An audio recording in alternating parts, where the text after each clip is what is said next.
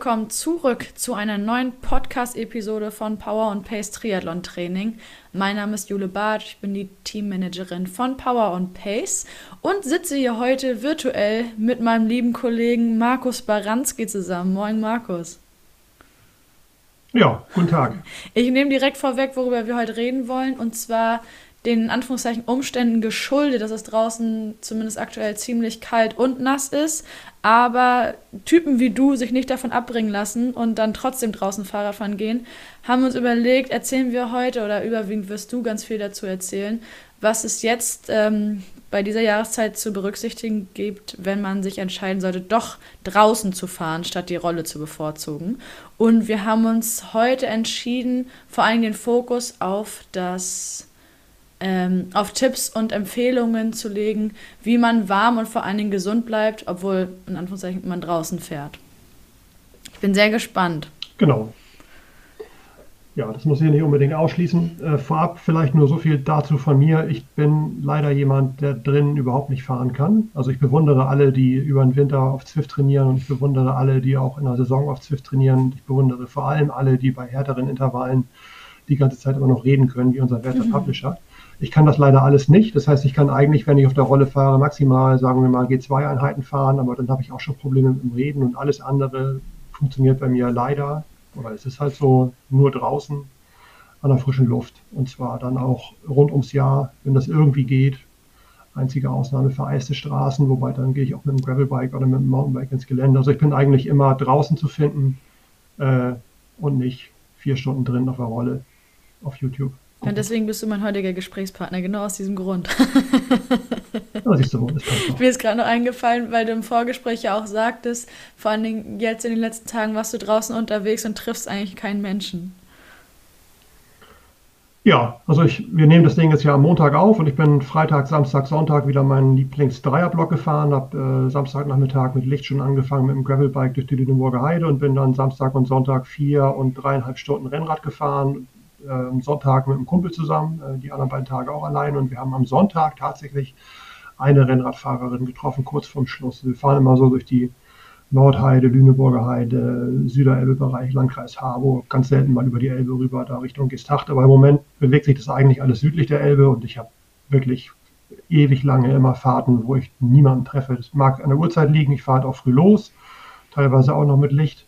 Aber ich glaube, im Moment liegt es einfach zum Großteil daran, dass viele Leute sich scheuen, äh, bei Schiedwetter draußen zu fahren. Und das muss man gar nicht unbedingt, wenn man ein paar Sachen beachtet und auf dem Schirm hat. Und da wollen wir heute schwerpunktmäßig drüber Ganz reden. Ganz genau. Und vielleicht motiviert euch das ja, liebe Zuhörerinnen und Zuhörer, wenn Markus jetzt so ein paar Tipps und Tricks verrät, wie man warm draußen unterwegs sein kann und vor allen Dingen nach Rückkehr aus äh, dem kalten Wetter zu Hause alles dafür geben kann, um gesund zu bleiben. Äh, ich glaube, das, was ähm, am ehesten auf der Hand liegt, wenn man sich jetzt damit befasst, ist es draußen kalt, ungemütlich und nass. Wie kleide ich mich am besten, um eben warm zu bleiben und, dazu kommen wir später noch, auch gut gesehen zu werden. Selbst wenn wenig Fahrradfahrer unterwegs sind, die Autofahrer, denen ist ja, also sind die Witterungsbedingungen ja fast egal. Die fahren ja nicht zwangsweise langsamer oder vorsichtiger, nur weil es neblig ist genau. oder dunkel oder schlechte Sicht ist leider. Ja, also ähm, es gibt diesen Klassiker, es gibt halt kein schlechtes Wetter, es gibt nur die falschen Klamotten. Das war nie so wahr wie heute. Also es ist wirklich so, dass man mit den richtigen Sachen am Körper eigentlich durchfahren kann, egal was für Bedingungen draußen sind. Das klingt jetzt so ein bisschen brachial, aber das ist wirklich der Fall, ob es nur 0 Grad sind oder 5 Grad oder auch mal unter 0. Ähm, mit den richtigen Sachen ist das eigentlich alles halb so wild. Und wenn man das einmal erfahren hat, in Anführungszeichen, dann ist vielleicht die Scheu auch gar nicht mehr so groß, rauszugehen, wenn nicht unbedingt die Sonne scheint und blauer Himmel ist, sondern jetzt wie am Wochenende zum Beispiel war es total neblig und beim Losfahren minus zwei. Und nachher waren es dann immer so ein bisschen über null Grad, aber halt auch deutlich unter fünf. Und das ist alles machbar mit den richtigen Klamotten am Mann oder an der Frau. Und da muss man vielleicht auch mal sagen, es lohnt sich aus meiner Sicht nirgends so sehr, viel Geld auszugeben für gute Wintersachen, weil ähm, das sind erstens Textilien, die mittlerweile ausgereift sind, bis zu einem gewissen Grad, kommen wir gleich noch zu, die aber auf jeden Fall erstmal relativ gut funktionieren und vor allem auch ewig halten. Also ich habe hier wirklich Wintersachen ähm, Assos ist so ein Hersteller aus der Schweiz. Äh, ich habe Winterjacken, die sind älter als mein Sohn und der ist 16. Und diese Winterjacken fahre ich wirklich immer noch. Und ähm, da gibt es ein paar andere Hersteller noch, Rafa, Castelli, die machen alle extrem gute, funktionelle Sachen für die Rubrik kalt und nass. Und es ist halt eine Sache, ob man sich irgendwie, sagen wir mal, eine Bib-Short kaufen möchte für einen Sommer, die 250 Euro kostet. Realistisch betrachtet hat davon dann auch jeder irgendwie drei, vier, fünf, sechs Stück, je nachdem, wie viel er fährt. Oder ob man halt so viel Geld in die Hand nimmt oder vielleicht nochmal ein 100er drauflegt und sagen wir für 300, 350 Euro sich eine Winterjacke holt, aber die auch jahrelang hält und die einen auch quasi durch die kalte, nasse Jahreszeit bringt, weil die sind halt mittlerweile von den Stoffen und von technischem Know-how, was dahinter steckt, so gut, ähm, dass man damit durch den Winter kommt, ohne dass man immer halb erfroren vom Rad fällt oder wenn es dann mal irgendwie einen Graupelschauer gibt, plötzlich klitschenass darunter ist. Da muss man halt so ein paar Dinge bedenken, was so, sag mal, Aufbau der Bekleidung angeht, die man da drunter anhat. Aber das funktioniert alles wirklich prima. Und solche Dinge wie, ich sag mal, taube Füße. Das muss überhaupt nicht mehr sein, wenn man ein paar Sachen beachtet, wo wir gleich auch noch darauf zu sprechen kommen. Hm. Eine Sache, mit der man vielleicht, wenn man jetzt mal so ein bisschen mit dem Rumpf, mit dem Oberkörper anfängt, ein bisschen meiner Meinung nach aufräumen sollte, ist diese Mehr von diesem Zwiebelschalenprinzip. Das kennen wahrscheinlich speziell die altgedienten Triathleten noch da hatte man im Winter, wenn es 0 Grad war, was weiß ich, wie viele Lagen Sachen an. Also angefangen bei einem Klimaunterhemd und dann Wollunterhemd und dann irgendwas mit einer Membran und dann irgendwas noch Richtung Wasser abweisend. Und nachher hatte man vielleicht drei oder vier oder fünf Kleidungsstücke an. Das Problem war, den ganzen Schichten war nachher irgendwann halt, das war nachher alles nass und klebte mhm. am Körper. Das ist heutzutage gar nicht mehr nötig. Also wenn man sich eine moderne Winterjacke holt, die sind alle mit Softshell, die sind alle mit verschiedenen Stoffen, also die sind nie durchgehend aus einem Material, sondern die haben halt auf der Brust einen anderen Stoff als hinten auf dem Rücken oder haben irgendwie an den Ärmeln andere, andere Stoffe, andere Passformen als am Rumpf und dann haben sie vielleicht noch irgendwelche Reißverschlüsse, die man während der Fahrt auf und zu machen kann, um sich so ein bisschen zu entlüften. Aber diese Dampfdurchlässigkeit ist dann halt doch auch immer nicht so gegeben, wie man sich das vielleicht wünscht. Da reicht in den allermeisten Fällen einfach auch ein gutes Winterunterhemd. Und dann kann man auch bei Frost mhm. fahren, ohne dass man noch sieben Lagen darunter tragen muss, die sich mehr oder weniger dann alle irgendwie so ein bisschen im Weg stehen, was Dampfdurchlässigkeit, Atmungsaktivität und so weiter angeht. Da hat sich unheimlich viel getan und nochmal, da lohnt der Griff in die Tasche, weil da hat man wirklich lange was von, anders als vielleicht irgendwie von einer günstigen Winterjacke, die man jetzt vielleicht im Black Friday für 99 Euro geschossen hat. Da kann ich dir eigentlich Brief und Siegel drauf geben, die schmeißt du nach spätestens zwei Wintern weg, weil die halt einfach von diversen Waschungen komplett zerstört ist. Wenn man damit noch einmal auf die Nase gefallen ist, ist ein Loch drin und dann war es das. Und Asos zum Beispiel ist halt so ein Hersteller, die bieten eine Reparatur an. Ähm, das habe ich mal gehabt, da bin ich einer, äh, im Winter mal an einer äh, glatten Kreuzung auf die Nase gefallen. Da hatte ich ein Loch im Knie und im Ellenbogen. Das haben die repariert. Die Sachen habe ich Stark, heute noch an. Ja. Ne? Ähm, das, das lohnt sich da unheimlich ein bisschen auf Qualität zu gucken, ähm, weil dann macht es, glaubt jetzt niemand, aber wirklich Spaß, im Winter lang draußen zu fahren, weil es hat auch so ein bisschen irgendwie was, ja, ich will fast schon sagen, Meditatives. Man fragt einen ja einmal, über was hast du denn nachgedacht nach dem Training oder beim Fahren? Ja, eigentlich mhm. über nichts. Man ist trotzdem irgendwie ausgeglichen und kommt nach Hause. Das habe ich im Sommer, wenn härtere Einheiten anstehen, nicht in dem Maße wie im Winter bei diesen langen Dingen. Was glaubst du, woran liegt das? Das sind halt einfach auch die Trainingsinhalte. Ne? Also ich trainiere zwar nie so, dass da irgendwelche Junk Miles drin sind, aber ich trainiere halt im Winter auch nicht so hart durchstrukturiert mit EBs und SBs und IEs und wie diese ganzen Spielarten heißen, wie ich es im Sommer okay. mache. Also ich sage mal, im Winter ist dann schon auch mal angesagt, fahr einfach mal drei oder vier Stunden äh, G1 mit G2 mittendrin oder Fahrspiel oder was auch immer, aber das ist halt nie so hochintensiv wie im Sommer, wo man halt einfach auch ähm, mit dem Kopf dabei sein muss, wenn man halt weiß, okay, heute fahre ich viermal sechs Minuten das und dann noch zweimal 20 Minuten das und zum Ausgleich noch Trittfrequenzpyramide. Da bist du eigentlich irgendwie mit dem Kopf ja äh, permanent gefordert, was kommt jetzt als nächstes und wie viele Minuten muss ich das jetzt noch halten. Das ist halt bei mir im Winter nicht so der Fall. Liegt halt so ein bisschen dran, wie man trainiert. Also ich will jetzt den Leuten auch nicht erzählen, dass sie im Winter immer nur lang und easy fahren müssen. Das habe ich halt vor ewiger Zeit auch gemacht. Da gab es irgendwie Winterhalbjahre, da bin ich nicht einmal auf dem großen Kettenblatt gefahren, weil es hieß, ja, bloß nicht irgendwie aufs große Blatt schalten, dann kommst du in den roten Bereich und aus der Fettverbrennung raus. Und Käse hat man ja früher mhm. postuliert. Ne? Das ist heute auch nicht mehr der Fall. Aber ähm, das ist halt irgendwie für mich so ein Benefit vom Wintertraining auf dem Rad und deswegen halt auch draußen, weil das würde ich drin nie im Leben schaffen. Also ich könnte nie im Leben vier Stunden auch nur easy auf der Rolle fahren. Ja, das zieht sich. Egal wie gut das Programm das auf Netflix zieht sich, ja. ja. Habe ich, ich glaube, vier Stunden bin ich auch noch nie auf der Rolle gesessen. Dreieinhalb war, glaube ich, das längste und da, ich finde genau das, was du gerade gesagt hast zum Sommertraining, ist halt immer das Dankbare, wenn du auf der Rolle wenigstens Programm fährst, ne? Dann denkst du, auch Mensch, hoppla, zweieinhalb ja. Stunden können doch ein bisschen schneller vergehen, wenn du nicht gerade noch sowas Undankbares ja. hast wie 40 Minuten ausfahren oder so. Aber ja, vier Stunden G1, also da musst du, weiß ich nicht, gibt doch auch so ein paar Filme, einige sind ein bisschen neuer, einige ein bisschen älter, die gehen ja so lange. Wie heißt der eine? The Irishman oder so. Der geht ja ewig, den könnte man vielleicht drei für drei Stunden dann schon mal anschalten und sich überlegen, ob man so einen nächsten Film in die Warteschleife hauen kann, ohne dass man vom Rad steigen muss. Ich weiß es nicht. Aber ja, siehst du, und das ist halt auch so eine Typsache was ich eingangs schon meinte, deswegen bist du hier der perfekte Gesprächspartner, einfach mal ein bisschen Einblicke in das Draußenfahren im Winter zu geben und wie gesagt, bestenfalls euch da draußen zu motivieren, doch einmal öfter ähm, aufs Rad zu steigen und eben draußen zu fahren, statt nur auf der Rolle.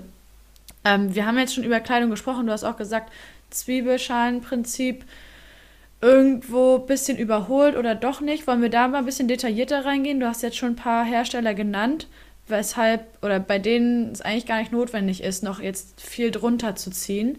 In welche Richtung geht das dann, warum man davon absehen könnte, jetzt tausend Schichten unter die dicke Jacke zu ziehen? Ja, das Problem ist ja zum einen, äh, ich sag mal, das Auskühlen durch, die, durch den Fahrtwind, durch äh, die hohe Geschwindigkeit oder eben auch nicht, aber ich sag mal, mit 25 fährt man heute auch noch im Winter durch die Gegend. Ähm, dadurch kühlt es halt aus, wenn du keinen entsprechenden mhm. Windschutz hast. Das haben die mittlerweile alle. Und wenn dann irgendwie noch Graupel oder Regen dazu kommt und das aber primär draußen bleibt, weil das halt eine beschichtete Jacke ist, dann hast du schon mal zwei Gründe, die dich einigermaßen trocken halten drin. Und dann brauchst du innen eigentlich keine mehreren Lagen mehr, dann auch immer aus Kunstfaser oder noch viel schlimmer aus Baumwolle.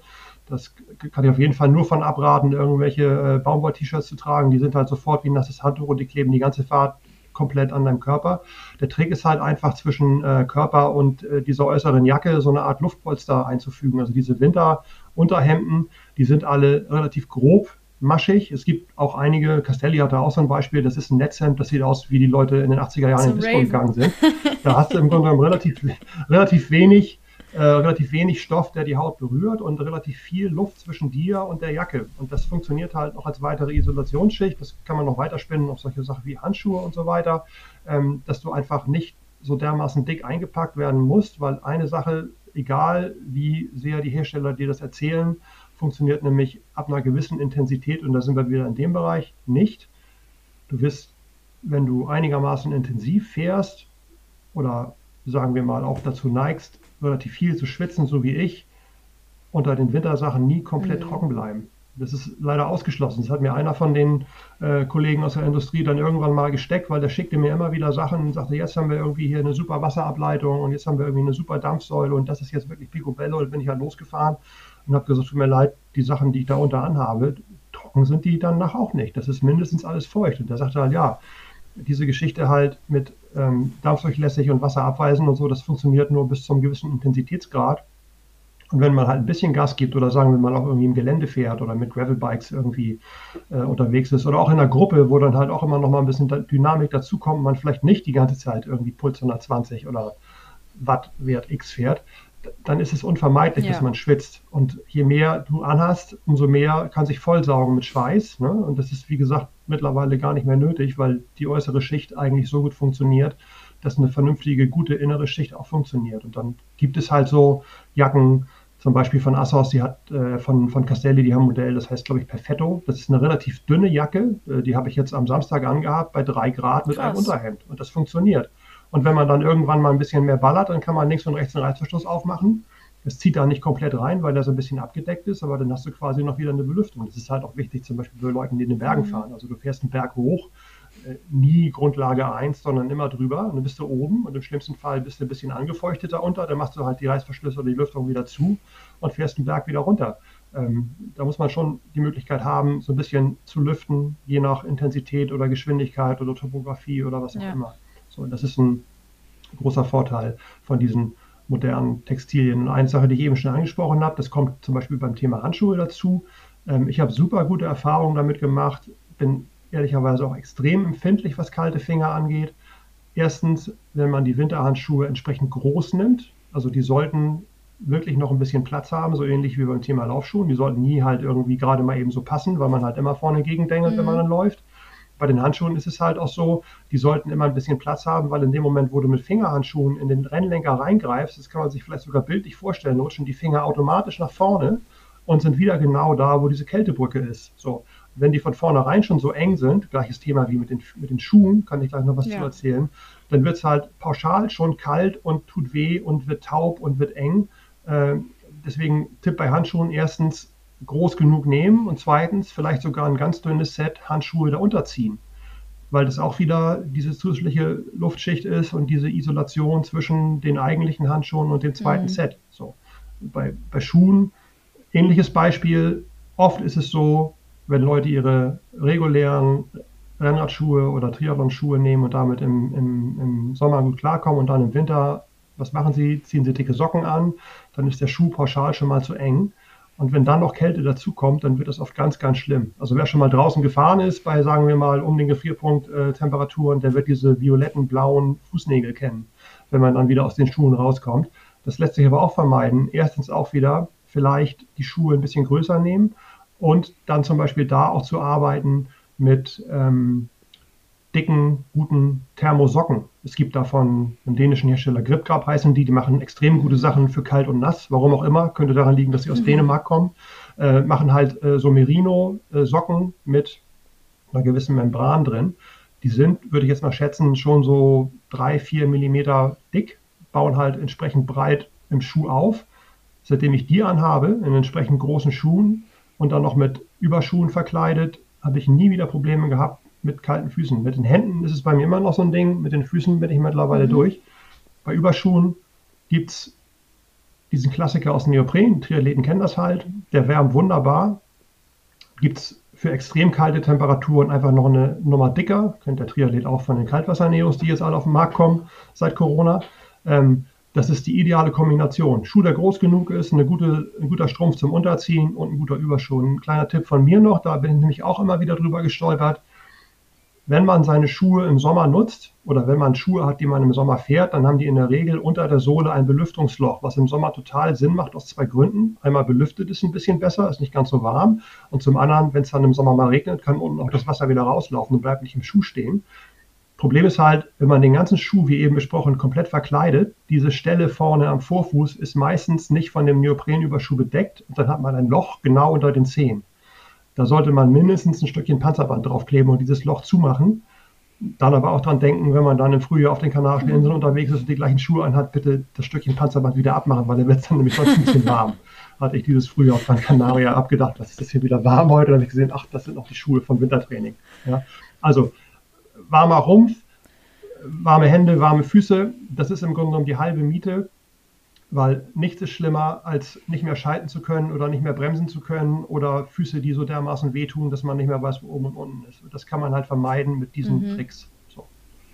Ja, das sind die wichtigsten Sachen für Körper, Extremitäten und so weiter. Und was natürlich auch ganz, ganz wichtig ist, ist der Kopf. Da gibt es auch verschiedene kleinere Accessoires, die man da bedenken sollte. Ich fange mal am Übergang Kopf und Jacke an, weil da gibt es zwei Lösungen. Entweder ist da eine eingenähte Kapuze oder so ein eingenähter Schal mit in der Jacke drin, der quasi oben den Übergang vom Hals zur Jacke mhm. dicht macht, weil da muss man auch dran denken, man steht halt vorm Spiegel und die Jacke ist wunderbar. Man dreht sich um, sagen wir mal, 90 Grad nach vorne und es pfeift in die Jacke rein, wenn das da nicht dicht ist. Deswegen empfiehlt sich da immer entweder irgendwie so ein Halstuch oder so ein Buff oder so ein Teil von der Jacke zu nutzen. Und dann weiter nach oben geht es halt mit so winddichten Kappen, die man unter den Helm packen kann. Die bauen nur minimal auf, die sind im Regelfall mindestens äh, mit einer windabweisenden Membran versehen und die gehen auch über die Ohren rüber. Das ist halt auch ganz wichtig, dass man, sagen wir mal, alles äh, ab Augenbrauen aufwärts und auf jeden Fall auch die Ohren bei kalten Temperaturen schützt, weil das Ding ist halt, da gibt es diesen Begriff Windchill-Faktor. Das heißt, du hast, sagen wir mal, 5 Grad oder du hast 0 Grad und dann hast du eine Reisegeschwindigkeit von 20, 25 oder 30 km/h, je nachdem, mit wem du gerade unterwegs bist den Tag. Und das geht ja rapide in den Keller. Das heißt, man ist eigentlich selbst bei 5 Grad Außentemperatur immer irgendwie im Minusbereich unterwegs und speziell auch dann da, wo es richtig empfindlich ist, nämlich an der Stirn. Und äh, ähm, in den meisten Fällen äh, lohnt sich das dann auch ab Frosttemperaturen, alles was so Nebenhöhlen und so weiter angeht, zu bedecken. Da kann man dann wieder entweder den Schal, von dem ich eben gesprochen habe, hochziehen oder mit welchen Masken arbeiten, die dann auch aus Elastan oder ähnlichen mhm. Stoffen sind und die dann einfach nur die Nase freilassen oder vielleicht sogar die Nase auch bedecken. Also die auf jeden Fall halt so viel wie möglich bei frostigen Temperaturen von den exponierten Stellen am, am Kopf bedecken. So, dann natürlich gehört dann noch ein Helm oben drauf und wenn es dann richtig kalt wird, kann man sogar den, oder wenn es halt richtig nass wird, kann man sogar den Helm noch mit so Gore-Tex-Hauben oder ähnlichen Dingen quasi verkleiden. Das ist durch die Lüftungsschlitze, die man im Sommer ja zu schätzen weiß, dann im, im Winter bitte nicht reinpfeift oder reinregnet. So, das sieht ein bisschen, sieht ein bisschen blöd aus, wenn man das so sieht. Ja, also sieht so ein bisschen aus wie, äh, sagen wir mal, Lord Helmchen on Tour. Aber es ist im Grunde genommen ja alles funktional. Also das Thema hatten wir auch im Vorgespräch, kommen wir vielleicht gleich noch drauf, ja. Äh, Im Winter ist das Wichtigste, dass man nicht auskühlt und wie es aussieht, ist aus meiner Sicht maximal sekundär. So. Sprich, wenn man einmal gut verkleidet ist, dann ist es eigentlich egal, wie man aussieht, Hauptsache Ganz man bleibt genau. warm. So einen Spruch habe ich mal zum Geburtstag geschenkt bekommen vor zwei oder drei Jahren. Wo einfach nur auf dem Zettel draufsteht, ich bin jetzt in so einem Alter, da ist mir egal, wie ich aussehe, Hauptsache mir ist warm. Weiß ich nicht, ob das für Mitte 20 damals so angebracht war von den Schenkenden, aber gut. Spätestens, wenn es darum geht, warm genug draußen Fahrrad zu fahren, ist alles, hat das schon seine Daseinsberechtigung. Ja, darauf kommen wir gleich nochmal zu sprechen. Was da, inwiefern man die Eitelkeit vielleicht auch ein Stück weit zu Hause lassen kann, wenn man im Winter draußen Fahrrad fahren geht. Wie gesagt, dazu später mehr. Mhm. Mir ist äh, gerade eingefallen, weil du meintest dann, die Schuhe, jetzt kommen wir kurz ein bisschen zurück zu dem Punkt, äh, Luftpolster schaffen und so weiter dann gegebenenfalls auch einfach eine Nummer größer wählen, damit eben dieses Luftpolster auch geschaffen werden kann. Heißt es, der Trend geht jetzt zum Zweitschuh?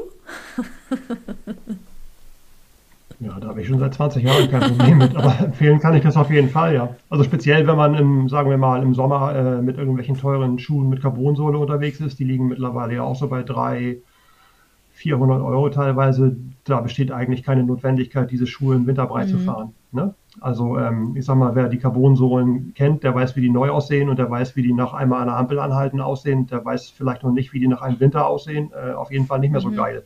Von daher ist es vielleicht sogar eine Idee, über den Winter äh, auf ein paar Schuhe zu setzen, die bewusst eine Nummer größer sind und vielleicht einfach auch mit einer etwas günstigeren Sohlenkonstruktion versehen sind. Weil kein Mensch braucht im Winter äh, Radschuhe mit einem Steifigkeitsindex 10 für die beste Kraftübertragung. Ja, es sei denn, er fährt Crossrennen auf äh, Weltcup-Niveau. Ansonsten kann man da auch irgendwelche vermeintlich alten Gurken oder irgendwelche Schuhe anziehen, die nicht so schön aussehen, weil da kommt es auch wieder, die sind ja eh unter dem Neoprenüberschuh verpackt. Ja. Sieht kein Mensch. Ja. Also ich sag mal, weiße, teure weiße Rennschuhe, die kann man sich für den Sommer aufbewahren, wenn man überhaupt weiße Schuhe braucht. Ähm, die würde ich eigentlich nicht im Winter nutzen. So. Pflegetipps zu weißen äh, ja. Radschuhen gibt es in der nächsten Folge, ne Markus? können wir noch ein Tutorial zu machen. Habe ich in der Tat welche, können wir, gerne, können wir gerne besprechen. Was es von mir nie geben wird, Pflegetipps für weiße Sättel, weißes Lenkerband und weiße Reifen, weil die gehören immer schwarz. Ja gut, das hat hier heute keinen Platz. Ähm, okay, Schuhe, Handschuhe haben wir drüber gesprochen. Wir haben auch im Vorgespräch einmal kurz angerissen, ausgegebenem Anlass, dass mein Kollege oder unser Kollege Lars Wichert und ich ja das Glück hatten, da in St. George bei der WM dabei zu sein. Aber zu vielen Athleten gehörten, die nicht die richtigen Schlüsse gezogen haben aus dieser Wetterprognose, die von einem Tag auf den anderen 10 Grad weniger anzeigt. Und zwar nicht nur tagsüber, sondern auch nachts, weil mit weiß ich nicht, so um die 20 Grad. Äh, tagsüber kann man eigentlich ganz gut was machen, aber morgens mit 3 Grad nicht so. Das heißt, Not macht erfinderisch. Und ich habe dich dahingehend dann gefragt, welche Alternativen du vorschlägst, wenn man jetzt eben nicht entweder tiefer ins Portemonnaie greifen möchte, um diese qualitativ hochwertigen ähm, Handschuhe, Schuhe, Jacken sich zuzulegen, oder man vielleicht auf die Schnelle sagt, ich möchte heute rausfahren, habe aber noch ähm, keine Chance darauf, jetzt heute Abend gleich diese neu bestellten Handschuhe zur Verfügung zu haben. Was kann ich denn da machen? Und wie gesagt, ich habe dann kurz eingeworfen, die Jungs haben mir äh, Gartenhandschuhe geliehen, die gummiert waren an den Fingern. Das hat astrein funktioniert, allein weil ich Grip hatte und auch dadurch äh, die ganze Zeit warme Hände. Das heißt, ich konnte Bremsen schalten, das war alles einwandfrei. Wer möchte, guckt gerne mal bei Lars auf dem Instagram-Kanal. Ähm, der hat nämlich sich äh, Do-it-yourself-mäßig äh, Toe, wie heißen die? Toe-Covers, ne? Toe-Covers gebastelt ja. aus, wie du auch empfohlen hast, Panzerband und ähm, ein Rest Wärmedecke. Was kannst du dann noch so an Tipps mitgeben in die Richtung?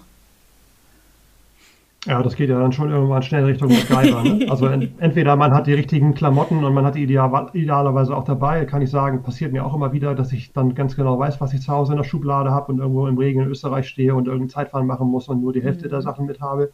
Also was, was helfen kann, sind dann wirklich auch so, so ganz basale Dinge, wie zum Beispiel die äh, Schuhe, äh, die Füße, bevor man in die Schuhe reingeht, einfach in Plastiktüten packen oder was, was ihr auch gemacht habt, mit Panzerband arbeiten. Oder der Klassiker halt irgendwie aus den Radsportgenerationen von früher, die sind halt, wenn sie irgendwo bergunter gefahren sind, haben sie oben am Gipfel immer noch ein Stück Zeitung gegriffen, das haben die Zuschauer denen angereicht und haben das als Windschutz unter das Trikot gepackt. Das ist halt irgendwann dann auch durch. Äh, ich sag mal, für Triathleten wenn Sie es dabei haben, würde ich immer empfehlen, bevor Sie dann irgendwann auf dem, äh, auf dem Radpart erfrieren, mit einer Weste zu fahren, möglichst eine enger liegende Weste dabei zu haben, weil ich sag mal, in, ab dem Moment, wo man äh, ums Überleben kämpft, im wahrsten Sinne des Wortes auf dem Rad, dann ist es auch egal, was für eine Struktur der ja. Wettkampfeinteiler hat. Das sind ja so Nuancen, über die wir sonst oft diskutieren. Ne? Also welcher Wettkampfeinteiler ist für mich der beste, hoch individuell, da gibt es halt auch wieder irgendwie was weiß ich, Silikontippels auf den Ärmen, Ärmeln und hydrophoben Stoff am Rumpf und Pipapo und so. Das muss man, glaube ich, in solchen Extremsituationen, und das ist ja euer Ausdruck in die Wüste da gewesen, äh, einfach mal alles beiseite schieben. Und da kommt es einfach darauf an, dass man nicht unterkühlt und vom ja. Fahrrad fällt. Ne? Also dann würde ich auf jeden Fall dazu raten, wenn es irgendwie geht, eine, eine enger liegende Weste anzuziehen und dann vielleicht einfach auch darauf zu setzen, wenn ihr sowas mit habt, Armlinge und Beinlinge zu nehmen, ja, bevor das alles nackt und mhm. kalt ist. So, ich war vor ein paar Monaten hatten wir dieses Zeitfahren da in Österreich, der Kottel, das war das erste Mal halt bei absolutem Scheißwetter und da sind die Leute auch komplett vermummt gefahren. Also da haben die auch Armlinge, Beinlinge, Halstücher, Handschuhe, alles Mögliche geholt. Das sind halt Sachen, dann, dann muss man einfach einen sauren Apfel beißen und sagen, da verliere ich vielleicht ein paar Watt, aber ich komme immerhin an und kann dann zumindest loslaufen, dann wird es mir ja. schon wieder warm. Ähm, für Triathleten vielleicht auch noch gar nicht so doof, was du auch gemacht hast, halt mit, ähm, mit irgendwelchen einigermaßen oder in dem Fall halt komplett wasserdichten Handschuhen zu arbeiten. Was wir auch immer schon mal gemacht haben für für Windkanal-Sessions zum Beispiel, wo es auch extrem kalt ist, auch wenn man das irgendwie, sagen wir mal, im August irgendwie einen Imagestart gemacht hat und die Außenluft irgendwie 15 Grad hat, wenn du den ganzen Tag vor dieser Turbine sitzt und immer auf 5 Grad runtergekühlt wirst im Wettkampfeinteiler, da habe ich nachher auch so gezittert, dass man das wirklich gesehen hat. Da kann man wunderbar arbeiten mit dieser mhm. Frischhaltefolie. Das sieht dann halt so ein bisschen aus wie eine Wurst, aber die kann man halt einfach um, komplett um den Rumpf rumwickeln. Muss man halt darauf achten, dass man nicht allzu eng wickelt, damit man nur noch gut laufen kann und gut atmen kann. Also alles, was quasi den direkten Aufprall in Anführungszeichen vom, vom kalten Fahrtwind auf den Körper vermindert, ja. ist gut. So. Ähm, ja, und dann einfach auch, muss man sagen, immer in sich reinhören und gucken, habe ich noch Gefühle in den Händen? Und im schlimmsten Fall hast du das Gefühl in den Händen irgendwann nicht mehr und dann hast du halt ein Problem, was auf dem Fahrrad Schalten und Bremsen mhm. angeht. Ne? Also ähm, da sind ja einige Leute, haben auch gesagt, ich habe mich ganz bewusst in der Wechselzone noch umgezogen oder ich habe irgendwie noch was übergezogen, was ich irgendwie für einen Notfall dabei hat, ist halt immer gut, da sortiert ja. zu sein. Und ich sag mal, mitnehmen und haben ist dann immer besser, als doof dazustehen und zu sagen, ah, das habe ich zu Hause gehabt, ja, vielleicht hätte ich es auch einstecken müssen. Ja. Ne? Die ganzen Scheißwetter-Sachen, die kann man ja wunderbar trocken wieder wegpacken, wenn man zu Hause ist, aber genug Platz hat ja meist jeder in seiner in ja, seinem muss. Rucksack. Also mhm. spätestens seit der Erfahrung ja. jetzt, ich glaube, äh, Walmart wurde komplett leer gekauft von allen möglichen Triathleten, wenn sie sich nicht zur Messe getraut haben, um da nicht mehrere hundert Euro liegen zu lassen für irgendwelches spezielles Radequipment. Also das war Wahnsinn. Was mir gerade noch eingefallen ist, was du auch erzählt hast. Ich habe gestaunt, da beim Snow Canyon bist du ja eine ganze Weile unterwegs, den Anstieg immer stetig hoch. Und oben angekommen ist uns natürlich wahnsinnig warm geworden, aber es stand noch eine 15 Kilometer Abfahrt bevor, dass die mhm. Frauen dann anfingen, sich auszuziehen, ne? Westen auszuziehen, wegzustecken und sich Plastiktüten bzw. Wärmedecken, die sich vorher zurechtgeschnitten hatten, vorne vor der Brust rauszuziehen und zur Seite zu packen, wo ich dachte, also Entschuldigung den Ausdruck, aber dann dachte ich, ihr seid schön doof, weil es ist jetzt nicht viel wärmer geworden. Hier ist es natürlich warm, weil sich die Luft staut und weil wir die ganze Zeit bergauf fahren. Aber wenn wir jetzt 15 Kilometer runterfahren, mhm. wir hatten immer noch leichten Wind von vorne, das wurde natürlich richtig schön frisch, was sich nicht zuletzt an den Knien oder eben auch in den Gesichtern der Athletinnen gezeigt hatte. Und da finde ja. ich das absolut von Vorteil, was du vorher berichtetest, mit der Jacke, dass du eben an, an der Seite dann die Reißerschlüssel bedienen kannst, um einfach ein bisschen zu lüften. Und da immer die, also immer flexibel bist was die Temperatur betrifft. Ja. Man muss nur dran denken, rechtzeitig. Mhm. Ne? Also man muss rechtzeitig dran denken, die aufzumachen und man muss auf jeden Fall auch rechtzeitig dran denken, die wieder zuzumachen, wenn man weiß, es ja, geht gleich runter. Ne? Definitiv. Ne? Also weil da, ja. also ich selbst, ich habe gefroren. Diese Geschichte mit der, diese Geschichte mit dem, äh, mit äh, dem zusätzlichen Schutz vom Brustkorb gegen Auskühlung, das machen auch interessanterweise eine ganze Reihe von Anbietern von so Klima- und äh, wetterfesten Unterhemden so, dass es äh, quasi auf der Brustpartie entweder komplett die komplette Front oder halt direkt auf der Brustpartie so DIN A4 groß ungefähr so eine Art Windschutz mhm. eingearbeitet gibt und dann halt am Rest von, vom Unterhemd nicht. Das ist das gleich wie ja. der Jacke. Ne? Also vorne musst du windabweisend sein, hinten nicht. Hinten kann gerne der, der Dampf rausgehen, vorne muss es halt so winddicht wie möglich sein. Das gibt es halt auch zum drunterziehen. Das ist auch eine Option, gibt es halt auch ärmellos, solche Sachen. Das kann man halt für für so Wettkämpfe, wo man weiß, es wird richtig kalt, auch ohne Probleme dann, weil es auch extrem eng anliegende Unterhemden sind, unter einen Renneinteiler ziehen. Du bist auf jeden Fall, was deine Brustpartie angeht, geschützt gegen kalten Fahrtwind. So. Ja. ja. Ähm, was du sagtest, mit, äh, dass man sich dann in der Wechselzone ein bisschen mehr Zeit nimmt, um sich umzuziehen. Ich habe echt gestaunt, in St. George war es dann so, dass ganz viele Frauen im Badeanzug unterm Neo geschwommen sind und sich eben danach komplett angezogen haben. Also danach erst den Rennanzug mhm. angelegt haben und alles Mögliche angezogen haben, was dann eben für die nächsten beiden Disziplinen vonnöten ist. Fand ich ganz clever. Ich habe das nicht ganz so gemacht, aber ich habe mir auch schön Zeit gelassen, weil, wie du auch sagst, ne, da muss man einige Vorhaben einfach dann zur Seite schieben, weil viel wichtiger ist, dass du äh, auf jeden Fall nicht völlig unterkühlt und im besten Fall auch gesund ins Ziel kommst. Klar, hat man sämtliche Ambitionen, aber da muss man einfach dann Prioritäten setzen. Und ich muss sagen, mich dann in Ruhe abzutrocknen und komplett trocken anzuziehen, war mir so viel wichtiger, als da, weiß ich nicht, drei, vier Minuten auf so einer Mitteldistanz zu sparen, um dann, wie einige aus meiner Altersklasse zum Beispiel, noch am selben Abend flach zu liegen. Das musst du wissen. Ja, man, also. ja es ist halt immer noch ein Outdoor-Sport. Ne? Und speziell in Europa hat man das wirklich oft genug, dass es halt nicht dieser, äh, dieser Idealtypus von 30 Grad und Schweiß überströmt und alles in Knacke braun und alle haben einen einstelligen Körperfettwert. Das ist halt immer nice to have, aber es gibt auch genug Profis, ja, die in dem Moment, wo sie dann irgendwie, sagen wir mal, in St. Pölten starten oder sonst wo, äh, wo es dann plötzlich wieder Graupelschauer gibt, ganz große Probleme haben mit ihrer Physis, weil sie auf diese Wetterbedingungen gar nicht mehr mhm. ausgelegt sind, weil sie halt ihr Leben lang oder ihr ganzes Profisportlerleben irgendwo in der Sonne trainieren und auf den Kanaren überwintern oder so, weil wenn man dann im mitteleuropäischen Sommer Wettkämpfe bestreitet, es ist halt unvermeidlich, dass immer wieder solche Wetterkapriolen kommen werden. Und das wird dann vielleicht viele freuen, die nicht so schnieke aussehen, wenn sie ihre, ihre Oberteile ausziehen. Da ist ein bisschen mehr Körperfett manchmal ja. gar nicht so schlecht. Ne? Also ich würde mal sagen, niemand wird einen Norseman gewinnen, äh, der so aussieht wie die Hawaii-Sieger der letzten Jahre. Mal vielleicht den von diesem Jahr ausgenommen, wobei das ist auch, glaube ich, eine Ausnahme. Das ist, was der hat, ist, glaube ich, nur Lunge und Herz und kein haben, Fett. Ja. auch wenn das immer kolportiert wird. Ja. Mal eine Lanze gebrochen für Christian Blumenfeld. Ja, das ist ein ein Ausnahmetyp, wo dann Leute immer sagen, was will das Moppelchen denn? Ich glaube, das mhm. ist kein Moppelchen, der hat ganz andere Qualitäten. Ja, Moppelchen ist auch von der Bezeichnung, finde ich, da völlig viel am Platz, definitiv. No, ja, ja, ja, na klar. Ne? Aber dennoch, weiß ich nicht. Ist man natürlich auch sehr vorschnell, ne, mit so einer Bezeichnung, aber das, das ist ein ganz ja. anderes Thema.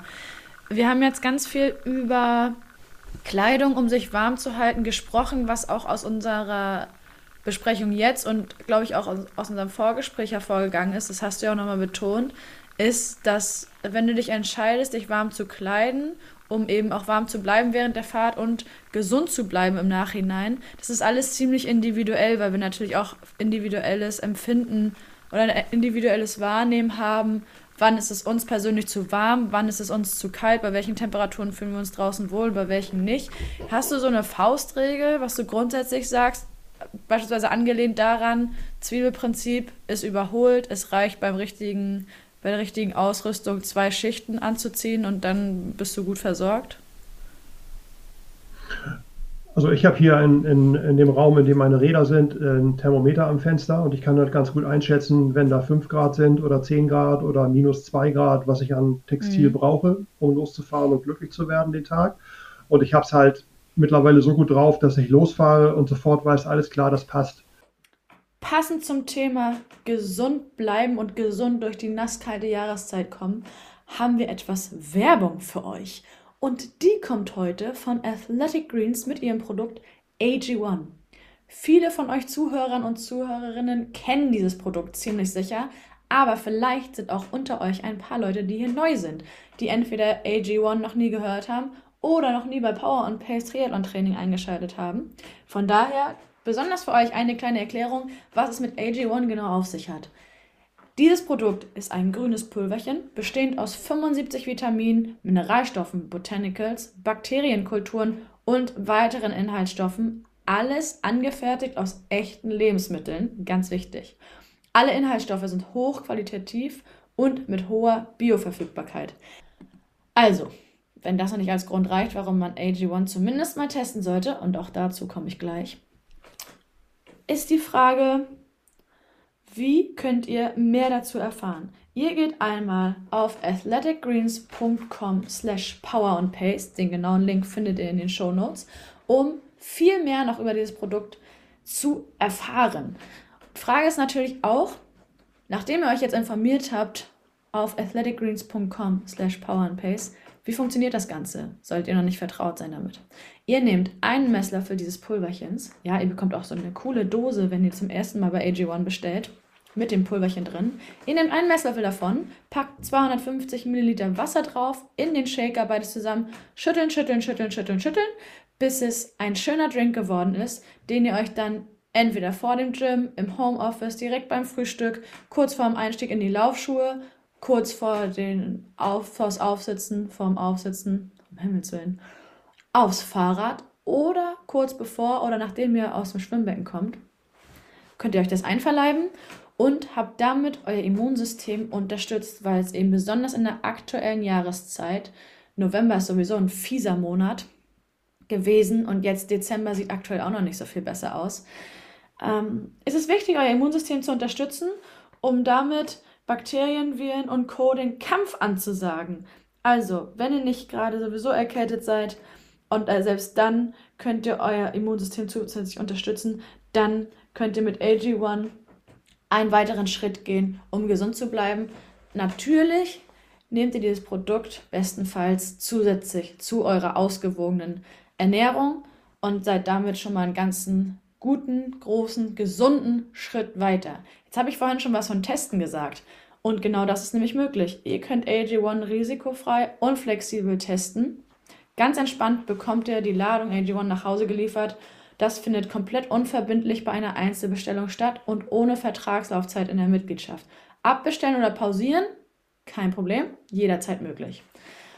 Und weil Athletic Greens natürlich von seinem Produkt überzeugt ist, gibt es eine 60-Tage-Geld-Zurück-Garantie. Bedeutet für euch, zwei Monate lang kostenlos und risikofrei testen. Solltet ihr nicht zufrieden sein, gibt es euer Geld zurück, kurzer Kontakt mit dem Kundenservice aufgenommen und ohne Angabe von Gründen tritt diese 60-Tage-Geld-Zurück-Garantie in Kraft. Jetzt das Angebot von uns für euch. Es gibt im Moment eine exklusive Aktion für euch Zuhörerinnen und Zuhörer von Power and Pace Triathlon Training. Und unter dem Link, den ich vorhin schon mal angesagt habe, athleticgreens.com slash power and pace, erhaltet ihr bei Abschluss einer monatlichen Mitgliedschaft zum einen den kostenlosen Jahresvorrat Vitamin D3 und K2. Warum sind Vitamin D3 und K2 so wichtig? Vitamin D hört ihr wahrscheinlich, vor allem aktuell, wo es draußen grau, nass und kalt ist, öfter dient der Erhaltung normaler Knochen, normaler Zähne und der Erhaltung eines normalen Muskel- und Immunsystems. Dann habt ihr auch noch die Möglichkeit, wenn ihr zum Beispiel viel auf Geschäftsreisen seid oder euch in die Sonne verkrümelt, wo es auch immer sinnvoll ist, AG1 einfach mitzunehmen, dieses Produkt im praktischen Reiseformat. Bedeutet, zu eurer Mitgliedschaft bekommt ihr fünf AG1 Travel Packs gratis dazu. Die sind klein, handlich, passen ins Handgepäck, aber natürlich auch in den großen Koffer. Das waren jetzt eine Menge Infos, also ich fasse nochmal ganz kurz und knapp zusammen. Alles, was ich gerade erzählt habe, findet ihr auch nochmal zusammengefasst mit weiteren Details unter athleticgreens.com slash power and pace.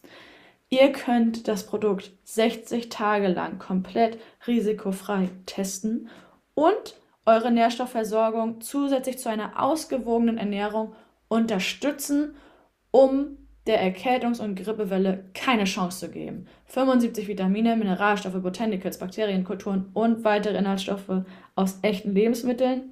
Näheres habe ich vorher schon erzählt. und eben für euch exklusiv als Zuhörerinnen und Zuhörer von Power und Pace Triathlon Training gibt es bei eurer monatlichen Bestellung ein Jahresvorrat Vitamin D3 und K2 plus fünf praktische Travel Packs für unterwegs. Also schaut jetzt unter dem Link vorbei. Alle Infos wie immer in den Show Notes und jetzt geht's hier weiter. Ganz viel Spaß beim weiteren Zuhören und vor allen Dingen auch viel Freude im Training. Weiter geht's.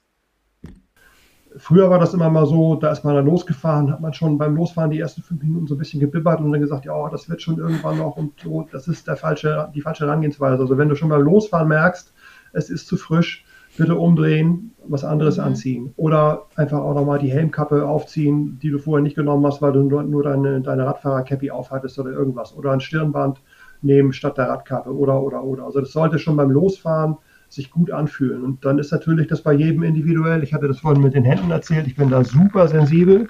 Ich habe heute noch nicht den richtigen Handschuh gefunden. Ich mache das heute noch so bei Frosttemperaturen. Jetzt am Wochenende auch wieder, dass ich eine Plastiktüte mit einem Ersatzpaar trockener, warmer Winterhandschuhe unter die Jacke packe. Das bleibt halt dann trocken, ist trotzdem warm und nach zwei Stunden kann ich aus den kalten, durchgefrorenen Handschuhen raus und kann in trockene, warme rein.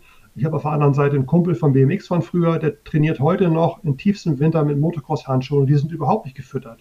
Also das ist halt alles made in California, das ist halt super stylisch und so, das ist null Wärmeschutz, der hätte da nie Probleme mit. Ich konnte früher regelmäßig nicht mehr bremsen, nicht mehr schalten, weil meine Finger da so empfindlich sind. Das ist halt individuell. Aber schöne. Hände hatte der. Aber ja, genau. das sah ganz toll aus beim also, Bremsen. da, da, da muss man halt irgendwie so ein bisschen auf sich selbst hören und gut vorbereitet sein, was sich halt eh immer lohnt. Ja, ich check halt auch immer abends schon irgendwie, wie wird es jetzt irgendwie morgen wohl werden und ist morgen Nebel oder ist es morgen zumindest irgendwie, ist es heiter oder wann geht die Sonne auf, ist es morgen nass oder wird es unterwegs erst nass. Ich habe so eine super App von unserem Chefredakteur mal irgendwann geerbt. Der ist ja, wissen vielleicht nicht alle, aber der angelt sehr gern. Ja, bei Anglern ist halt das Wetter auch immer yeah. so ein Faktor. Ja, es gibt eine Wetter-App von Bayer kostenlos. Die macht Bayer aber nicht für Ausdauersportler oder für Angler, sondern für ah, Landwirte. Ja. Damit Landwirte halt wissen, wann wird wie das Wetter, wann ist es am Boden so kalt und in zwei Meter Höhe so kalt, damit die halt wissen, was sie an dem Tag landwirtschaftlich mhm. machen können. Aussehen, ernten, was weiß ich so. Die ist grandios. Vielleicht kann man die sogar ich in die Show packen ja. nachher noch. Da gucke ich halt drauf äh, um zu wissen, wie der Tag so wird. Und tendenziell aus meiner Erfahrung ist es immer so, es ist immer gut, morgens früh loszufahren, weil das Wetter kommt immer irgendwann, das Schlechte, meistens, rede ich mir zumindest ein. Und wenn man erstmal unterwegs ist, ist es auch halb so wild, wenn es dann anfängt zu regnen. Die Überwindung ist immer da. Man sieht, es wird nicht geil und man denkt so, oh, vielleicht warte ich noch zwei Stunden, trinke noch einen Kaffee, warte noch mal zwei Stunden, dann ist irgendwie 13 Uhr, dann hast du dein Mittagstief, dann legst du dich hin und dann ist dunkel. Und du fährst du garantiert ja, nicht mehr ja, los. Ne? Stimmt. Von daher ist es so ein Tipp von mir, auch immer einmal die Bedingungen checken, rechtzeitig losfahren und dann auch so ein bisschen ausprobieren, experimentieren, was bin ich für ein Typ, womit komme ich klar. Vielleicht komme ich auch überhaupt nicht damit klar, irgendwie bei, bei unter 5 Grad zu fahren und nicht den nächsten Tag automatisch flach. Kann man mit ein paar Sachen vielleicht auch vermeiden oder eindämmen, diese Gefahr. Aber klar, es fallen ja nicht ohne Grund so viele Leute mhm. drin, weil die halt einfach vielleicht auch Bedenken haben, das zu machen, wegen Wetter oder Sichtbarkeit oder Verfügbarkeit von guten Strecken im Winter oder weil es so lange dauert, sich anzuplünnen oder was auch immer. Es gibt ja ganz viele Gründe, das nicht zu machen. Ich bin trotzdem ja ein Verfechter davon, immer viel draußen zu fahren, weil ich das einfach auch liebe, an der frischen Luft zu fahren. Ja, macht ja auch Spaß. Nicht drin im Ventilator und alle Fenster offen. Ja, definitiv. Also draußen fahren macht ja auch unfassbar Spaß, allein weil du einerseits äh, Bikebeherrschung im besten Fall sogar perfektionieren kannst, ne? Irgendwie Rennszenarien nachstellen kannst, dich auf verschiedenste Witterungsbedingungen, die auch unter Umständen beim Wettkampf herrschen können, einstellen kannst und da mal gucken kannst, wie du dein Bike handelst, wenn es denn jetzt regnet oder spontan mal ein bisschen glatter, äh, glatter wird oder oder oder. Aber wie du auch sagst, die Überwindung ist bei den meisten von unseren Zuhörerinnen und Zuhörern, glaube ich, ziemlich, ziemlich hoch mit dem Blick aufs Thermometer ja. oder auf die anstehenden Witterungsbedingungen zu sagen, ja, nichts wie raus. Kann ich mir schon vorstellen. Ich kenne es ja von mir selber. Man weiß es nicht. Aber wir haben jetzt viel über Kleidung gesprochen. Ähm, ein guter Punkt, und genau auf den wollte ich nämlich hinaus, sind die Wechselhandschuhe, von denen du gerade gesprochen hast. Jetzt gehört ja auch nicht nur Kleidung oder äh, Wechselkleidung dazu, um warm zu bleiben, sondern im besten Fall können wir uns auch noch warme Getränke beispielsweise zuführen, beziehungsweise durch die Ernährung darauf achten, dass wir unseren Körper dabei zu, äh, unterstützen, warm zu bleiben. Wie machst du das bisher so und ähm, hast du vielleicht ein paar Erkenntnisse gewonnen über die letzten Jahre, was sich auf jeden Fall lohnt, noch zu berücksichtigen, bevor man aufs Rad steigt, was man immer dabei haben sollte? Also auf jeden Fall sollte man immer genug zu trinken dabei haben und immer genug Energie dabei haben. Das ist im Winter meiner Meinung nach noch viel, viel wichtiger als im Sommer, ähm, weil man im Sommer halt aufgrund der Tatsache, dass man relativ viel schwitzt, zumindest es so wahrnimmt, als würde man mhm. viel schwitzen, automatisch viel mehr trinkt als im Winter. Äh, wir hatten das Thema schon, man kann auch im Winter so viel schwitzen, dass man in den Klamotten nass ist oder dass es halt irgendwie auch äh, unheimlicher Flüssigkeitsverlust ist und du brauchst halt irgendwie auch wesentlich mehr Energie, um irgendwie bei 5 Grad deine Systeme am Laufen zu halten, als sagen wir mal bei 25 da die richtigen Sachen dabei zu haben und dann auch entsprechend in der entsprechenden Taktung runterzukriegen, das ist schon eine Sache, auf die man so ein bisschen achten muss. Ich habe das jetzt neulich auch wieder gemerkt. Da haben wir halt dann irgendwie nach zwei Stunden gemerkt, wir haben jetzt eine Flasche getrunken. Also ich empfehle eigentlich immer pro Stunde eine Flasche.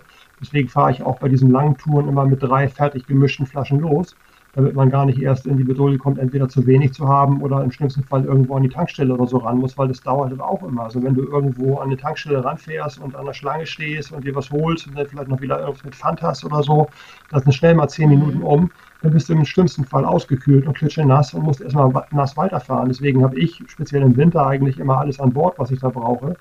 Und ich habe mittlerweile relativ viel rumexperimentiert mit allen möglichen, so an Gels und an, an, an Riegeln und an diesen Shoes und so. Und ich bin speziell im Winter mittlerweile angekommen, eigentlich rein bei Flüssigverpflegung, entweder in den Flaschen aufgelöst oder halt in Gelform. Bei den Flaschen mache ich es mittlerweile oft so, einfach auch aus Kostengründen, dass ich halt mir Maltodextrin in 5 Kilo Beuteln kaufe und das dann halt auflöse in heißem Tee.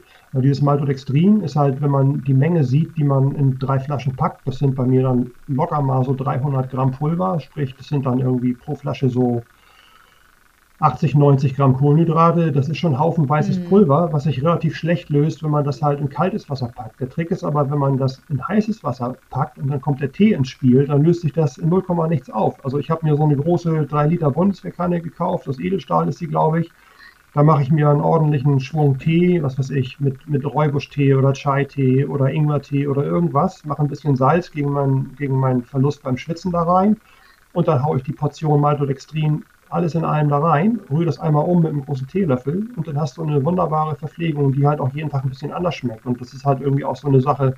Also ich finde das im Winter total geil, wenn man irgendwie so winterliche einen winterlichen Geschmack im Tee hat, also was weiß ich, Räubusch-Tee oder sowas, würde ich jetzt im Sommer nicht großartig mhm. drauf kommen, aber den halt leichter Süßung, was dann das Maltodextrin bringt, äh, zu trinken während der Trainingsausfahrten, äh, äh, das hilft halt auch dabei, dass man regelmäßig trinkt, weil wenn das nur Wasser wäre, dann würde man denken, oh, schmeckt irgendwie noch nichts und so, eigentlich muss ich auch gar nicht, aber wenn du immer so ein bisschen was Süßes schütteln kannst, dann ist das schon hilfreich, dass man über die Stunden die Flüssigkeit reinbekommt. Und warum Flüssigkeit? Wenn wir von Frost reden, dann haben solche Dinge wie Energieriegel und auch diese Shoes, egal wo man die lagert, es sei denn, man hat die im Inneren der Jacke, aber ich habe das halt immer irgendwie in den, in den Radjacken in, in der Außentasche. Auch ein Ding, was man noch beachten sollte, meiner Meinung nach. Winterjacken sollten immer große, zugängliche, offene Taschen am Rücken haben, damit man mit den dicken Winterhandschuhen nach hinten greifen kann und die Sachen auch findet und mhm. hat.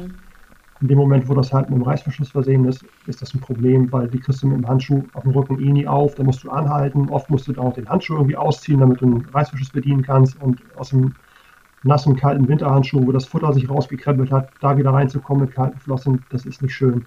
Sprich, Riegel und Shoes und alles, was eigentlich fest ist, ist im Winter oft so hart, dass man das gar nicht mehr gekaut bekommt.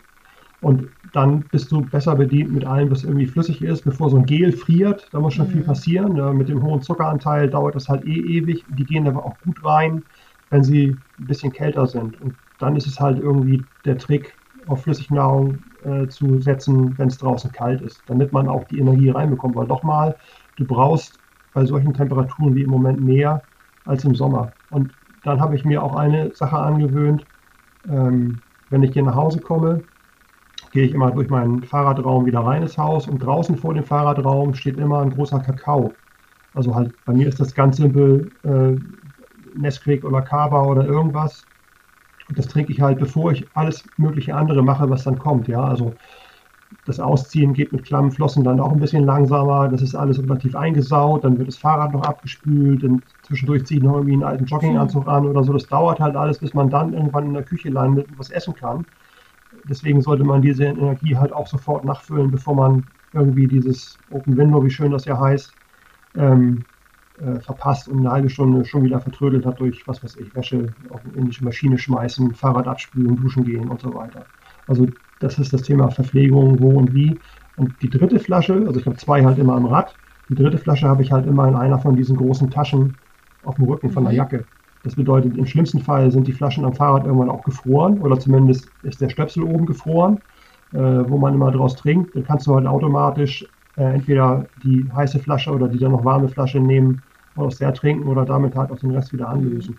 Das sind alles so Überlebenstricks. Das, das klingt immer so, als würde ich ja, in Alaska fahren. Aber wenn man hier irgendwie wenn man, wenn man zwei, drei, vier Stunden bei, bei um den Gefrierpunkt unterwegs ist, dann kann man aber eigentlich äh, darauf setzen, dass die Flaschen irgendwann äh, nicht mehr fließen, wie man sich das eigentlich wünscht, wenn man das ja, greift, ne? sondern dass sie halt zumindest da oben gefroren sind. Ja, wirklich. Ja, das ist die Verpflegung. Ich dachte auch gerade ja. nur die Harten kommen im Garten, ey, was, was du da erzählst, meine Güte. Aber wenn ich jetzt mal drüber nachdenke, ich habe das auch mal probiert, natürlich dann nur mit lauwarmem Tee, keinen heißen Tee und den in meine normale Plastik-Trinkflasche gegossen. Hast du da irgendeinen Tipp, welche Flaschen man am besten nimmt? Ich meine, deine 3 Liter Edelstahl-Thermosflasche äh, wirst du wohl nicht dabei haben. Thermos kann das ein bisschen schwierig sein und du hast einen Gepäckträger dabei oder einen Hänger. Ähm, was gibt es da ja. vielleicht zu berücksichtigen, um nicht in der normalen Buddel, sondern in einer vielleicht besonderen Buddel die wärmeren Getränke mitzuführen? Ja, ganz ehrlich, da habe ich lange mit rumexperimentiert und ich bin wieder zu den normalen Plastikflaschen okay. zurückgegangen, die man, die dann im schlimmsten Fall halt irgendwann äh, das nicht mehr mitmachen. Dafür habe ich halt die dritte noch dabei, weil ich habe mit diesen Metall-Thermoskannen die Erfahrung gemacht, dass es oft auch nicht wesentlich länger hält. Äh, dann sind die von der Passung nicht so wie die äh, äh, äh Kunststoffflaschen, die wir alle kennen. Da kann jetzt einer kommen und sagen, ja, ich habe hier ein Modell, das ist viel besser. Das kann natürlich sein. Es gibt bestimmt irgendwelche isolierten Trinkflaschen irgendwo. Aber ich bin da immer noch äh, mit den Kunststoffflaschen unterwegs. Es sei denn, ich bin auf einem Gravelbike unterwegs. Da habe ich nämlich immer einen Trinkrucksack mhm. dabei. Camelback oder sowas, ja. Und die haben auch wieder, der eine hat zum Beispiel eine 3-Liter-Blase, ja, die ist aber auch dann nach einer 4-Stunden-Tour leer. Und ähm, da geht dann halt auch äh, so ein Tee-Malto-Gemisch rein oder was auch immer. Und die Dinger haben halt dann für die Einheiten im Winter tatsächlich auch äh, so eine Art Neoprenüberzieher gegen gefrierenden mhm. Schlauch nur noch dieses, ähm, die haben ja so ein Beißventil, mhm. was dann quasi über den, also die kommen halt hinten im Nacken, kommt der Schlauch aus ja. dem Rucksack raus und da geht dann ein Träger runter und den hast du halt auch immer irgendwie so ähnlich wie am Aero-Cockpit hast du den Schlauch immer irgendwie in der ja. Nähe vom Mund. Da ist dann so ein Beißventil dran. Da muss man halt aufpassen, die Dinger frieren auch relativ schnell zu. Da musst du halt jedes Mal, wenn du dran gesogen hast, einmal pusten, damit die Luft aus dem, äh, die Flüssigkeit aus dem ganzen Ding ah, okay. wieder zurück in den Schlauch geht, dann ist das Ding nämlich vorne leer. Dann kann es ja. nicht frieren. Wenn, wenn das gefroren ist, ist auch Schicht im Schacht. Da kommst du auch nicht mehr ran dann. Aber das ist halt auch ein gutes Ding.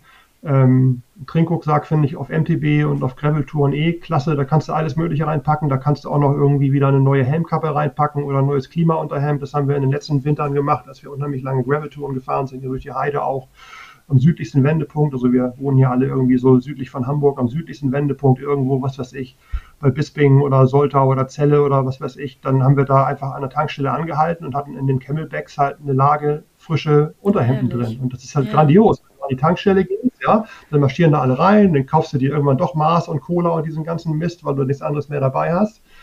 Wenn du dann denkst, oh, jetzt kalt und lass losfahren, dann machst du den Rucksack oh, auf, Traum kriegst du einen halben ziehst einen an der Tankstelle, ziehst ein trockenes Unterhemd an und das ist halt ja. halt göttlich. Ne? Das fühlst du dich wie vor. Da fährst du locker nochmal wieder die 80 Kilometer nach Hause. das sind ne? die kleinen Dinge, ne?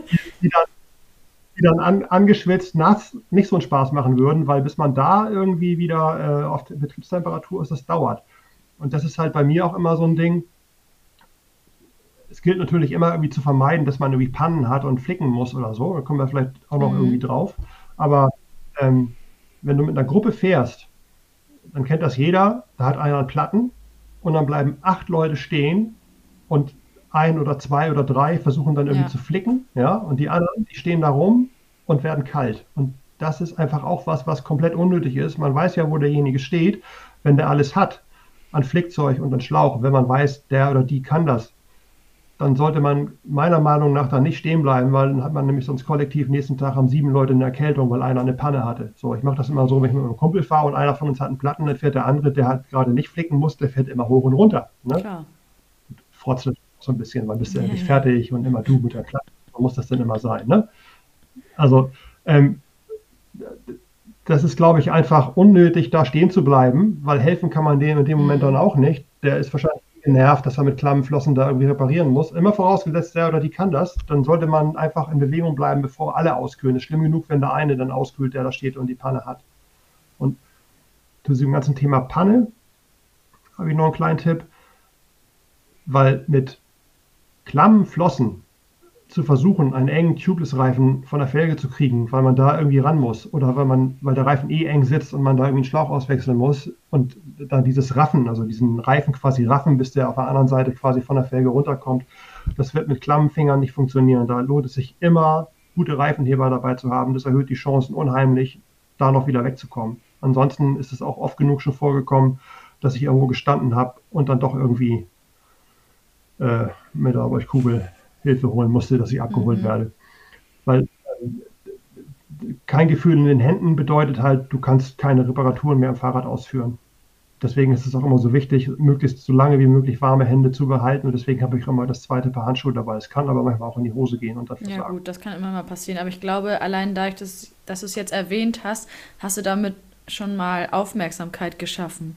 Weil wenn wir nicht drüber gesprochen ja. hätten, dann hätte ich das gar nicht auf dem Zettel gehabt, dass es sich schon lohnt, irgendwie, wir kommen dann auch in einer anderen Folge mal drauf zu sprechen, ähm, sich um Ersatzteile zu, zu bemühen. Also lass es ein zweites Licht sein oder eben ein zweites Paar Handschuhe oder ein zweites Paar Unterhemd. Das gute Launehemd taufe ich das jetzt. ähm, einfach nur, um sicher zu gehen, dass du in dem Fall eben warme Hände behältst. Weil na klar, kannst du auch, wenn draußen, weiß ich nicht, äh, die Straßen nicht glatt sind, sondern trocken, aber es ist schweinekalt, kannst du natürlich auch über Rollsplit oder was weiß ich was fahren. Und dann bist du, am, bist du angeschissen, auf gut Deutsch gesagt, wenn du dann nicht mal mit den Fingern irgendwie was machen kannst. Also von daher völlig, völlig wichtig, da, dafür Aufmerksamkeit zu schaffen. Definitiv. Jetzt habe ich eigentlich meinen Faden verloren, was ich ähm, ursprünglich fragen wollte. Aber Thema Panne wäre jetzt sonst auch der nächste oder sogar der abschließende Punkt für heute gewesen. Ich weiß nicht, bist du der Meinung, dass wir zum Thema warm und gesund durch kalte Outdoor-Einheiten kommen, ähm, noch was hinzufügen wollen oder? Ah, ich würde fast sagen, wir machen jetzt einfach irgendwie mal einen Cut und mir fällt bestimmt noch genug ein für einen zweiten Teil, der sich so ein bisschen entwickelt. Ja. Ne? Ähm, wollen wir das mal machen? Wir holen uns jetzt einen Kaffee und für die Zuhörer beginnt Teil 2 dann ein ja. andermal an dieser Stelle. Machen wir genauso. Ja, ich ja? würde sagen, wir fassen einmal kurz zusammen, was aus deiner Sicht die wichtigsten Sachen sind jetzt. Wie gesagt, Thema, Thema warm halten und dann halten wir uns warm mit einer Runde Kaffee, bevor wir die nächste Folge zum weiteren Thema, zum Outdoor-Fahren aufnehmen. Ja, also vielleicht einfach mal vorweg, weil das vielleicht jetzt alles so brachial und martialisch klingt und so, keine Scheu vom Draußenfahren. Das macht genau. total Spaß. Das tut euch auch gut. Das bringt auf jeden Fall was vom Trainingseffekt und das bringt auf jeden Fall auch was für die Psyche. Stichwort einfach mal abschalten. Das kann man nämlich auf Zwift und wenn YouTube noch läuft und ständig einer reinkommt, mhm. nicht so gut, weiß ich aus eigener Erfahrung. Dann zweitens, es lohnt sich auf jeden Fall, mal in die Tasche zu greifen und in richtig gute Wintersachen zu investieren, und zwar von oben bis unten und da auch auf die kleinen Details zu achten, siehe zum Beispiel Helmkappe oder zweites Paar Handschuhe oder Unterziehhandschuhe oder müssen nicht die teuren Rennschuhe für den Winter sein, kann auch ein Paar sein, was günstiger ist, aber dafür eine Nummer größer ist. Dann auf solche Dinge achten, äh, genug Energie zu führen, genug Flüssigkeit zu führen, auch wenn es halt kalt ist und man denkt, man muss nicht so viel trinken. Ne? Und ähm, dann auch, wenn man nach Hause kommt, darauf achten, dass man gleich wieder nachfüllt, damit man nicht in so ein energetisches Loch fährt, weil das Schlimmste, was passieren kann, das ist aber dann gilt fürs ganze Jahr eigentlich, man trainiert, man fühlt sich gut, äh, man genießt vielleicht einen Endorphinrausch irgendwie abends auf der Couch und nächsten Tag ist man krank. Das braucht kein Mensch. So, das vielleicht bis hier so als Mitnahme-Messages bis zum nächsten ja, Mal. Finde ich hervorragend. Gut, Markus, vielen Dank dir. Dann haben wir hier die erste Folge schon mal im Kasten. Wir hoffen, es hat euch Spaß gemacht zuzuhören und vor allen Dingen war es sehr erkenntnisbringend. dass du, Markus, hier mal deine Erfahrungen geteilt hast und vor allem auch deine Tipps mitgegeben hast, weil einiges hatte ich definitiv nicht, definitiv nicht auf dem Zettel und ich tippe, ganz viele von euch ähm, haben das ähnliche Gefühl. Also herzlichen Dank dir an der Stelle. Wir machen gleich weiter und die letzten Worte übergebe ich gerne dir. Jo, mir fällt es ausnahmsweise mal nichts mehr ein. Bis gleich. Viel Spaß beim Training und bis zum nächsten Mal. Macht's gut.